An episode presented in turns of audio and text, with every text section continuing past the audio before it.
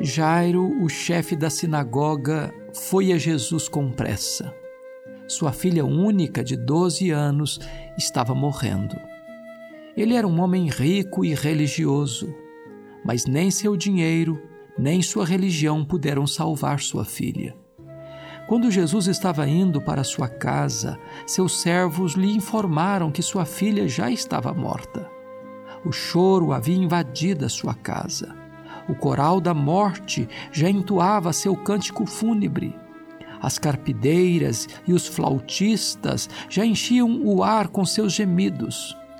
Jesus, entretanto, acalma o coração de Jairo, dizendo: Não temas, crê somente. Jesus silencia o coral da morte com o solo da ressurreição, tomando a menina pela mão e dizendo: Talita cume, que quer dizer: Menina, eu te ordeno, levanta-te. O solo da ressurreição prevaleceu sobre o coral da morte e a menina tornou a viver. Jesus é a ressurreição e a vida, e aquele que nele crê nunca morrerá eternamente.